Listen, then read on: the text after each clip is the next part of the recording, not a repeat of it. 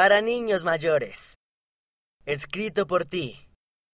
Mi mal día mejoró.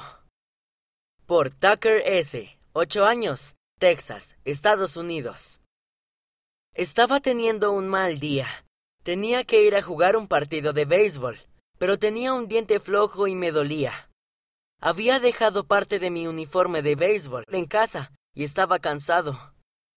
En realidad no quería jugar al béisbol ese día, pero fui al partido de todos modos porque tenía que devolver una gorra a uno de mis compañeros.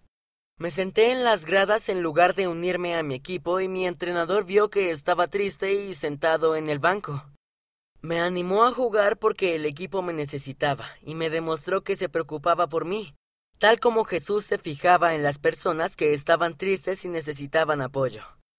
Entonces uno de mis compañeros de equipo se puso a mi lado, me sonrió y me preguntó cuándo había llegado. Estaba entusiasmado por verme y quería que fuera a jugar. Ese compañero también era como Jesús, porque se preocupaba por mí.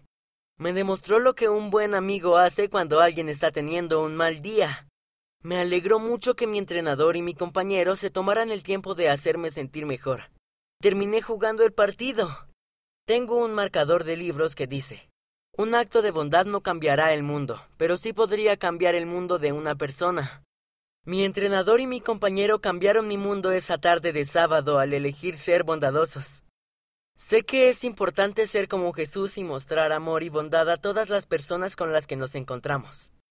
El Padre Celestial se preocupa por cada uno de nosotros y nos ama.